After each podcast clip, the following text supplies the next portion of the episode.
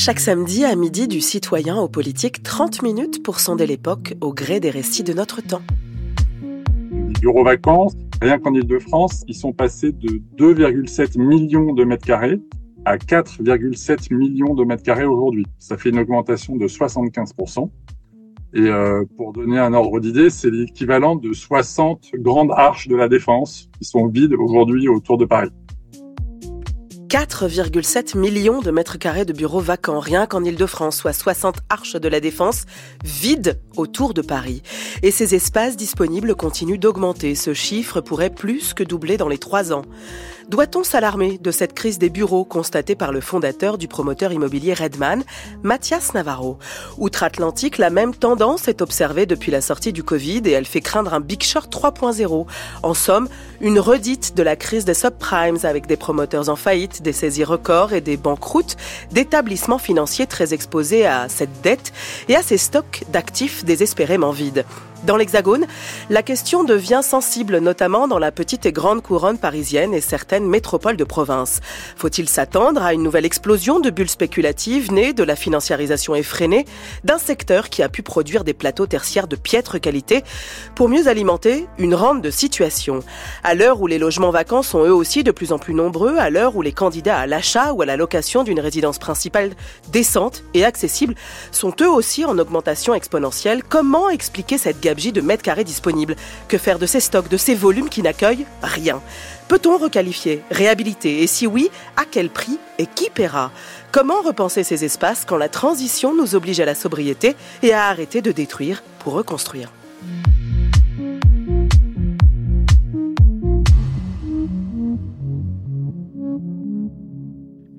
Bonjour Alexandre Labasse. Bonjour Dora. Vous êtes architecte, directeur général de l'atelier parisien d'urbanisme.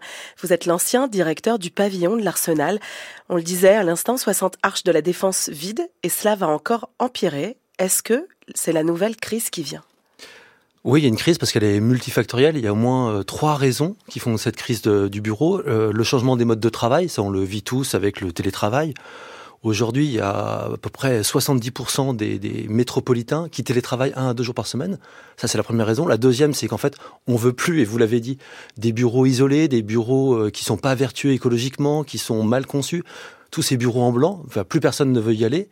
Et puis la troisième euh, raison, c'est qu'il y a une crise économique qui est derrière tout ça, avec une inflation en hausse, une inflation en hausse des matériaux depuis la crise en Ukraine, et puis une inflation des taux d'intérêt, enfin une hausse des taux d'intérêt. Donc en fait, ces trois combinés font qu'il y a une espèce de crise assez spectaculaire. Et il faut s'attendre à quoi alors, Alexandre Labasse? Est-ce que c'est 2008 à venir à nouveau? Alors, certains parlent d'une petite stagnation aujourd'hui, un peu d'embellie, mais enfin, si on, si on, pour quantifier cette crise, en fait, il y a un moyen simple, c'est de regarder le taux de vacances. Donc c'est le nombre de mètres carrés pas utilisé. Alors j'ai pas tout à fait les mêmes chiffres que Mathias, mais c'est pas très grave. mais en, gros, si on regarde à l'international, il y a à peu près 20% euh, de vacances à Manhattan, c'était jamais arrivé. Il y a 30% euh, à San Francisco, il y a 15% dans les Docklands à Londres, 10% à Berlin, 10% à Francfort, et il y a une exception dans tout ça, c'est Paris. À Paris, la vacance, Paris intramuros, la vacance, elle baisse. On est à moins de 3% dans ce qu'on appelle le quartier central des affaires, c'est-à-dire 8e, seconde, 9e, 16e. Mais à presque 10% dans le 20e. Mais presque 10% dans le 20e. Donc en fait, on a une resectorisation hyper forte sur un seul secteur, et qui dit quoi? Qui dit, bah, on veut des bureaux, plutôt pas trop grands, plutôt avec des aménités, donc, Ce que euh, vous appelez des aménités, c'est-à-dire des services bah, de la, Quand on sort de son bureau, on a envie euh, d'avoir des commerces, on a envie d'avoir de la culture, on a envie euh, de pouvoir faire du sport. On a voilà, on veut pas être isolé. Ce on qui veut dire que clairement, en fait, le bureau qui s'en sort aujourd'hui, c'est celui qui est vraiment dans la ville-centre, qui possède des services autour et qui n'est pas isolé dans une zone d'activité en deuxième couronne. Celui qui s'en sort, c'est exactement celui-là. C'est celui qui est hyper central, qui est moins grand. On a un moment avec la, la facilité financière qu'il y a eu euh, avant la crise du Covid, en fait, on a déployé des mètres carrés, des mètres carrés de bureaux. L'argent coûtait rien et il coûtait moins cher que le mètre carré, en fait. Donc en fait, on avait 12% de frais qui disparaissaient et on a construit, on a construit sans vraiment regarder pour qui on construisait. C'est ça le problème. Alors, je le disais en introduction, on n'a jamais eu autant besoin de logements, on n'a jamais eu autant de mètres carrés vacants, hein, y compris, alors dans le tertiaire, comme je le disais, mais aussi dans le logement. Il y a 15 jours, La Pure, euh, l'atelier parisien d'urbanisme que vous dirigez, publiait euh, une étude selon laquelle 19% du parc de logements parisien est inoccupé, soit un logement sur cinq. Euh, comment on explique ce hiatus? Comment c'est possible? Bah, c'est euh, en partie par des euh, lois fiscales ou des, de la financiarisation de l'immobilier, très clairement, parce que euh, la vacance, c'est des logements d'abord qui restent et qu'on qu a vide, dont on a besoin. Il y a 7% de vacances, on a besoin qu'il y ait cette vacance pour changer d'appartement, pour que ce soit mhm. fluide. Mhm. Puis après, le problème, c'est ce qui est résidence secondaire et puis logement loué occasionnellement. Sous ce terme, il se cache quoi? Il se cache du Airbnb, de la location, et qui est très, très, très soutenu fiscalement. Mm-hmm.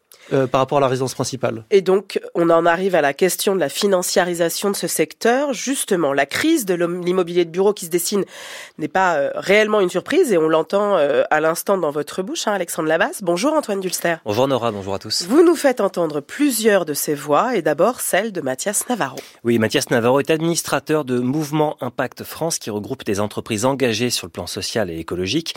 Il est aussi fondateur et PDG de Redman, un groupe immobilier spécialisé dans la réhabilitation bas carbone. Pour lui, donc, les fragilités de l'immobilier de bureau qui apparaissent nettement dans la crise actuelle s'expliquent par plusieurs séries de facteurs. D'abord, la financiarisation du secteur et aussi la mauvaise qualité des constructions de bureaux ces dernières années. Le marché de bureau, euh, s'est historiquement financiarisé, surtout le marché parisien qui fait finalement partie des plus grands marchés mondiaux. Et en fait, les immeubles de bureaux s'achètent par des investisseurs mondiaux qui les achètent et à Londres et à New York et à Singapour et à Paris. Alors, financiariser, ça veut dire quoi? Ça veut dire que le bien, il a une valeur qui est calculée sur le taux de rentabilité qu'on veut bien donner à cet immeuble. Et ce taux de rentabilité, il dépend principalement de sa localisation, bien sûr, de l'ancienneté de l'immeuble et de la qualité du locataire. Et euh, dans certaines zones, les taux de rendement, euh, ils ont suivi la folle baisse des taux d'intérêt bancaire qui existaient depuis des années. On a tous euh, connu cette baisse euh, spectaculaire des taux bancaires. Et donc, on est arrivé à des situations où des immeubles de bureaux pouvaient être valorisés jusqu'à 30 000 euros du mètre carré à Paris, 15 000 euros du mètre carré à Saint-Denis et 10 000 euros dans des centres-villes de, de métropole. Et maintenant que les taux, les taux bancaires et que les taux de rentabilité sont remontés, bah, les valeurs ne correspondent plus du tout au pic qui avait été atteint. Et c'est là que le nœud, finalement, il se resserre pour ceux des investisseurs qui, notamment, ont acheté récemment euh, de l'immobilier de bureau. Mais euh, il y a de toute façon une baisse de qualité des typologies de construction. Il faut voir hein, les bâtiments de bureaux vendus, euh, loués les plus chers sont des bâtiments qui ont été construits il y a près de 200 ans à Paris. Ce sont des immeubles haussmanniens donc c'est pas la date finalement du bâtiment qui compte, c'est effectivement sa qualité intrinsèque. Et euh, effectivement, euh, il y a eu pendant des décennies des constructions, notamment en deuxième, troisième couronne, quand on était éloigné euh, des centres, des centres urbains, des qualités de construction qui étaient mauvaises et qui ne permettent pas aujourd'hui, en tout cas qui rendent très très difficile un la remise en location de ce type de biens, voire même sa, leur transformation. Et aujourd'hui, on a un certain nombre d'actifs immobiliers dont on peut dire que la valeur est nulle, voire même négative. Alors Alexandre Labasse, le constat qui est dressé à l'instant par Mathias Navarro est assez sévère. Est-ce que vous partagez ce constat? Euh, oui, je trouve que c'est un constat qui est assez juste. Après, sur la qualité des constructions, il faut être euh, peut-être un peu précautionneux parce que euh, quand on a voulu construire euh, dans les territoires, c'était aussi l'idée de rapprocher l'emploi de l'habitat, ce qui est quand même une notion qui est assez qui est assez juste. Donc, il faut être un petit peu mesuré. Et effectivement, sur l'osmanien, qui est le, l'actif le plus élevé aujourd'hui, la Rolls du bureau. La Rolls du bureau, c'est parce qu'il est situé à un endroit très précis et puisqu'il y a autour de ça une activité particulière et une capacité d'accès euh, extraordinaire qu'il a à ce prix-là. Euh, c'est pas simplement parce que c'est un bâtiment haussmanien.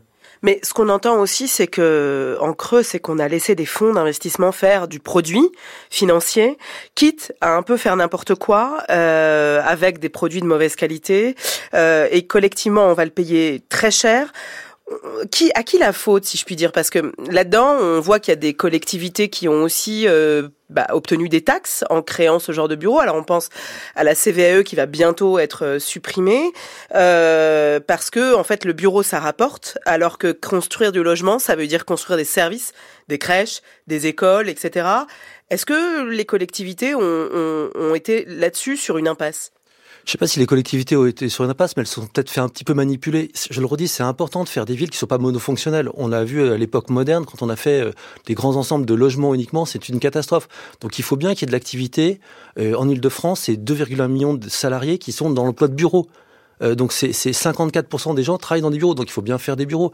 Mais par contre, ce qu'on a vendu à ces collectivités, c'est-à-dire la taille des équipements, le fait qu'on a vendu des équipements dits en blanc, c'est-à-dire sans preneur, sans entreprise, sans savoir qui allait s'installer dedans, oui, là, il y a un marché de dupes qui est peut-être euh, important, et donc qu'on va devoir euh, réguler aujourd'hui, mais peut-être qu'à l'heure où on doit euh, peu artificialiser, c'est peut-être aussi les ressources de demain, c'est peut-être le stock de demain pour faire autre chose. Oui, alors justement, euh, Antoine, vous avez pris contact avec un autre acteur de l'immobilier, le président et fondateur du groupe euh, Novaxia, pour évoquer la reconversion de ces bureaux en logement. Oui, il s'appelle Joachim Mazan, il est à la tête d'un groupe spécialisé dans la reconversion du bâti, ce qu'il appelle donc le recyclage urbain, des activités qui pour l'essentiel concernent la petite couronne de la banlieue parisienne. C'est là que se trouve l'essentiel des bureaux disponibles pour des opérations de transformation qui sont rentables. C'est euh, ce qui est de moins en moins le cas euh, dans le centre de Paris, évidemment. J'ai demandé donc à Joachim Azan de préciser les problèmes techniques et les contraintes de ces reconversions du haussmanien aux entrepôts. On l'écoute. Je dirais que tout immeuble est transformable, ou en tout cas on peut en démolir une partie et le transformer. C'est avant tout une question de coût. Chaque immeuble, ou chaque génération d'immeubles, pour être très précis, a ses contraintes. Le haussmanien est extrêmement simple à transformer en logement parce qu'il était du logement à l'origine. Alors on vit plus tout à fait aujourd'hui comme on vivait euh, au 19e siècle. Donc euh, la cuisine elle est peut-être pas au bon endroit, euh, c'est des spécificités, mais par définition, l'osmanien, il avait cette avance de la réversibilité. Il a été conçu comme du logement. Les immeubles des années 70, il y a une trame de fenêtres, il y a beaucoup de fenêtres. Et donc, par définition, c'est plus facile puisqu'on a beaucoup de fenêtres. Pour autant, l'épaisseur des bâtiments fait que ils sont plus difficile à éclairer. C'est-à-dire que l'épaisseur d'un bâtiment à des années 70 va être de l'ordre de 18 mètres. Là où sur un logement traditionnel, c'est plus une épaisseur de 12 mètres qu'on recherche. Le local photocopie ou la salle de sport dans un immeuble de bureau peut être aveugle. Dans un logement, on a envie qu'il y ait de la lumière. Et donc c'est là qu'en fait la nature des planchers, l'année de construction, la présence ou pas de sous-sol, la nature de la toiture, tous ces ingrédients font que chaque génération d'immeubles a une réponse technique différente. Et derrière ces différences majeures entre plusieurs types de bâtiments apparaît une question très actuelle, l'obsolescence des constructions de ces dernières décennies. Dans la seconde moitié du XXe siècle, on s'est peu posé la question de la reconversion ou de la réversibilité du bâti, mais les choses, semble-t-il, seraient en train de changer. On n'a pas forcément fait des bureaux qui étaient réversibles, c'était pas le sujet à l'époque, parce qu'à l'époque, le bureau paraissait euh, l'actif froid et puis on pensait qu'on allait pouvoir euh, faire des, des, bureaux euh, qui resteraient des bureaux toute leur vie. Et c'est aussi la, leçon de la crise qu'on vit aujourd'hui, c'est que l'obsolescence des bâtiments s'accélère et ce qui paraissait à l'époque euh, stable pendant 40 ans, on voit bien qu'aujourd'hui l'accélération de l'obsolescence fait qu'un bureau ou un immeuble, un actif immobilier va vivre sur son usage 5 ou 10 ans pas 40 ans. Donc la nécessité de réversibilité, elle se pose clairement aujourd'hui et elle est anticipée par les opérateurs de plus en plus. À l'époque, on n'avait pas cette, cette, cette, ce réflexe. L'enjeu, c'est de répondre à un besoin d'une pénurie de logements qui touche toutes les catégories de la population. Aussi bien les familles que les, que les familles monoparentales, que les, que les étudiants, que les, que les jeunes. Donc euh, euh, maintenant, je pense que ce qui est particulièrement intéressant à relever, c'est quand on fait avec le déjà là, quand on donne une nouvelle vie à un bâti qui est obsolète, eh bien, on a gardé l'âme du lieu. Et les futurs habitants, quand ils viennent dans un bureau transformé en logement, parfois on a gardé l'escalier, parfois on a gardé tel ou tel élément de décoration remarquable qui fait qu'on conserve l'âme du lieu. Ça, je pense que c'est relativement important de le, relever. Alors, Alexandre Labasse, cette expression qui vient d'être employée, conserver l'âme du lieu, est-ce que c'est quelque chose qui vous parle et qui est au cœur des projets de, reconversion euh, aujourd'hui? Euh, oui, reconvertir, ça veut dire déjà faire un diagnostic de l'existant et savoir qu'est-ce qu'on va garder, qu'est-ce qu'on va pouvoir modifier, comment on va le modifier et en fait quel programme on va mettre dedans. Et euh, Joachim Azan l'a bien dit. En fait, on fait pas la même chose selon les typologies d'immeubles sur lesquels on travaille. Euh, sur une tour très tramée des années 50, 60, on va pouvoir 70, on va pouvoir peut-être faire de l'hôtel. C'est ce qui se passe tour Playel, par exemple. On va pouvoir faire du logement étudiant parce que en fait le rythme de façade est, très est très fort, donc on peut mettre des, des petits logements. Par contre, c'est compliqué de mettre du logement familial. Mais ça n'empêche pas que sur des opérations peut-être plutôt des bâtiments antérieurs, comme on l'a vu euh, sur le projet Morland, vous avez vu la préfecture de Paris qui s'est transformée, on a créé du logement, du logement social dedans, on a créé de l'hôtel, on a créé du bureau. On peut aussi faire des projets mixtes, c'est-à-dire ne pas recommettre l'erreur de vouloir faire des mono-activités dans des bâtiments, mais plutôt des pluri-activités. Et pour ça, il faut commencer par un diagnostic très fin. Mais on voit aussi que euh, une étude hein, de l'Institut euh, Paris Région évoque un, potentiel sous-exploité. Entre 2013 et 2021, c'est à peine 1900 logements qui ont été euh, recyclés. Ça n'a représenté que 3% de l'objectif de 70 000 logements à produire chaque année en Ile-de-France. Euh, et Paris hein, est de loin le département francien le plus actif, pesant pour un tiers de cette production. Mais la dynamique peine à s'amorcer, notamment du côté des investisseurs euh, privés pourquoi on a autant de mal en fait à passer le cap? Est-ce que c'est parce que ça coûte encore trop cher? Alors Paris Intramuros, c'est 500 logements créés par an en transformation de bureaux euh, en logements. Donc c'est quand même euh, assez important. C'est beaucoup de petites opérations.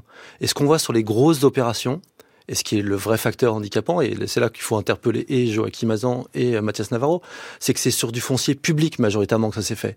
70% des grandes opérations de transformation de bureaux en logement, comme c'est le cas là, de l'opération de la caserne Saint-Germain, euh, qui vient d'être primée d'ailleurs par la RIVP, on a fait 256 logements sociaux, mais c'est sur du foncier public qu'on a fait du logement. Parce qu'il y a un choix. Ce que vous nous dites, c'est qu'il y a un choix, en fait, d'aller vers ce type de requalification et que le public s'en donne les moyens. Or, les investisseurs privés, c'est pas encore rentable les investisseurs privés, le font que si c'est rentable, alors que le public le voit dans une vision collective euh, de bien public, et ce qui est assez logique. C'est comme le fait de mettre des emplacements réservés à Paris dans le quartier central des affaires sur des immeubles de bureaux, il y en a à peu près 200, en disant si un jour ces immeubles privés se transforment demain, eh ben ils seront pour du logement.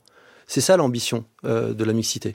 Mais moi, ce que j'entends aussi, c'est que, enfin, on entendait à l'instant Joachim Azan nous dire euh, finalement, euh, le plus facile, euh, c'est l'haussmanien. Donc en fait, ça veut bien dire que ce que a fait le baron Haussmann sur la possibilité de faire, de faire à la fois du logement et du bureau, on n'a pas été capable de voir le potentiel de cela et on a été vers du bâti de mauvaise qualité. que, comment vous Comment vous, vous qualifiez ça Il y a, peut-être une question de forme, parce que ce qui est génial avec Haussmann, c'est euh, la composition, les hauteurs sous plafond, la finesse des, des, plateaux. Enfin, ça, Joachim l'a très bien dit. Mais il faut revenir. La question de, de la transformation du bureau, c'est la question financière. La difficulté, elle est financière. Elle est beaucoup plus financière que technique. Oui, mais moi, ce que j'entends, j'entends ce que vous dites, mais en fait, c'est stock qui nous reste pour l'instant sur les bras, avec peut-être à terme ce qu'on a connu euh, en 2008 avec euh, la crise des subprimes, mm. qui a ensuite euh, eu des conséquences en crise des dettes souveraines quelques années plus tard. On a vu des établissements bancaires s'écrouler, on a vu des promoteurs aussi s'écrouler, on a vu des stocks gonfler. À un moment, c'est bien le public qui finira par endosser cette dette et gérer ce stock. Oui, mais quelquefois, ce stock, il est plus facile de le garder inoccupé dans une ligne de bilan comptable annuel d'une foncière que d'essayer de le dégrader en le vendant très bas prix. Bon, aujourd'hui, comme il y a vraiment une crise importante, on sent qu'il y a un début de vente basse. Mais jusqu'à présent, il fallait mieux garder un bien qu'on pouvait estimer très valorisé plutôt que de montrer à tout le monde qu'il ne valait rien. On parle aussi en ce moment de, de swap, c'est-à-dire que des, des gens qui sont des grands propriétaires fonciers ont l'ordre de vendre leurs actifs et plutôt que de perdre de l'argent, ils l'échangent avec un autre actif d'une autre entreprise. Donc en fait, ils ont vendu, mais en fait, ils ont juste fait un échange, si vous voulez.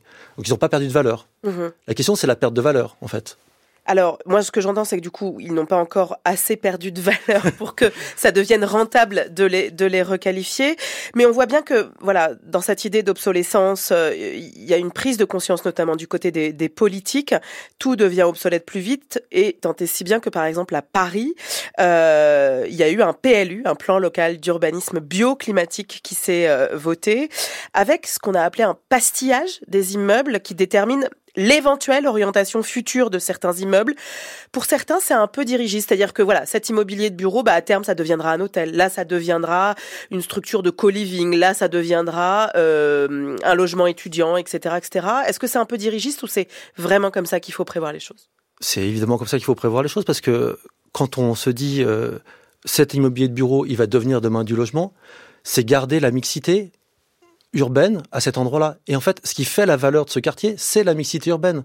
Donc en fait, ça va même dans le sens des gens qui sont propriétaires. Il faut avoir juste une vision un peu plus collective et moins individualiste. Mais c'est vraiment cette volonté-là de dire un quartier de bureau qui marche aujourd'hui, c'est le quartier central des affaires de Paris. Il marche parce qu'il est mis, parce qu'il y a de la culture, on l'a dit, voilà. Et donc si on veut garder ça, ben, il ne faut pas qu'il y ait d'autres bureaux qui viennent se créer. C'est ça l'idée. France Culture, sous les radars, Nora Amadi. Antoine, au-delà des reconversions au sens strict, ces réflexions autour du devenir du bâti nous amènent à penser leur usage de façon plus large. Oui, Nora, et c'est encore Mathias Navarro qui nous en parle en partant des limites posées nécessairement au secteur de la construction, limites écologiques mais aussi démographiques ou économiques, ce qui doit nous amener à repenser notre rapport au patrimoine de bâti déjà existant. On l'écoute. Il y a un moment où de toute façon, vu qu'on se donne les limites, on va avoir être imposé avec des limites c'est de l'artificialisation. Il va y avoir aussi la limite des matériaux. Aujourd'hui, euh, ça va être de plus en plus compliqué d'aller obtenir des matériaux. Euh, la limite en termes d'énergie, ce qui va être disponible au fur et à mesure. Et puis euh, aussi, on atteint un plafond de population. La population va stagner à partir de 2030 en France, donc c'est quand même demain matin, et va baisser à partir des années 2040. Comment est-ce qu'on gère un parc immobilier, que ce soit de logement ou de bureaux, avec une population qui décroît? C'est quand même des questions aujourd'hui qu'il va falloir se, se poser. Et euh, elles sont hyper intéressantes parce qu'elles vont aussi euh, se pluguer sur euh, quel avenir on donne, notamment en métropole. On parle de plus en plus quand même de sujets de démétropolisation, peut-être au profit du développement de villes moyennes un peu plus importantes. Donc ça aussi, est-ce que ça va avoir un impact sur le marché du logement et sur le marché du bureau? En revanche, je pense que l'immobilier se verra au-delà de la simple propriété. L'usage qu'on fait d'immobilier est extrêmement important. Il faut qu'on travaille absolument, et ça rejoint un peu le sujet de la vacance, finalement sur l'occupation de ces mètres carrés et les logements et des bureaux qui sont vacants. On doit absolument trouver une façon euh, de les réutiliser parce que c'est quand même du carbone qui a été consommé dans le temps.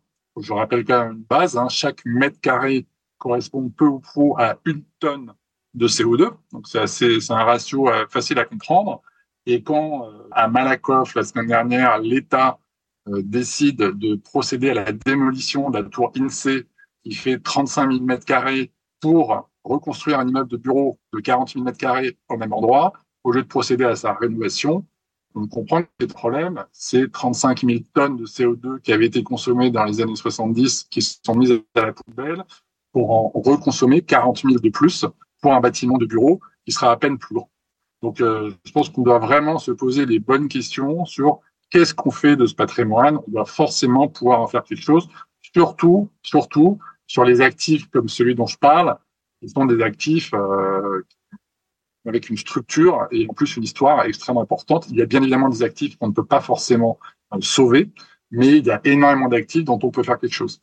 Alors Alexandre Labasse, dépasser la question de la propriété des bâtiments et poser cette question de l'usage, comme le fait à l'instant Mathias Navarro, est-ce que ce sont des choses et des pistes sur lesquelles vous travaillez euh, à la pure?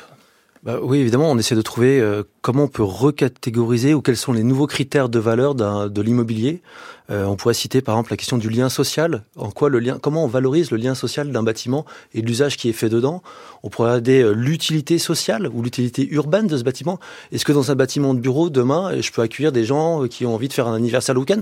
Parce que ce bâtiment il n'est pas utilisé le reste du temps Comment faire vivre un bâtiment au-delà de 18 heures du lundi au vendredi? Oui, surtout dans un cas où il y a du télétravail et donc au final il vit peut-être pas en plus une journée par semaine donc il vivait plus que 4 jours par quatre jours par semaine. Donc c'est vraiment des questions qui sont au cœur des, préoccupations. Et puis comment on peut mettre un peu de mixité là-dedans? Euh, Vous l'avez dit au début, il y a 590 000 demandes de logements sociaux dans la métropole du Grand Paris.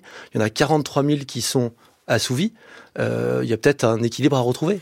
Il y en a certains aussi qui prônent une possibilité de financer ou d'accompagner la transition en hébergeant dans ces structures euh, bah, des associations, euh, des, des, des, entreprises de l'économie sociale et solidaire, ce qui permettrait en fait d'accompagner la transition parce qu'on sait que pour ces structures souvent la question de d'avoir des locaux en fait est vraiment un frein.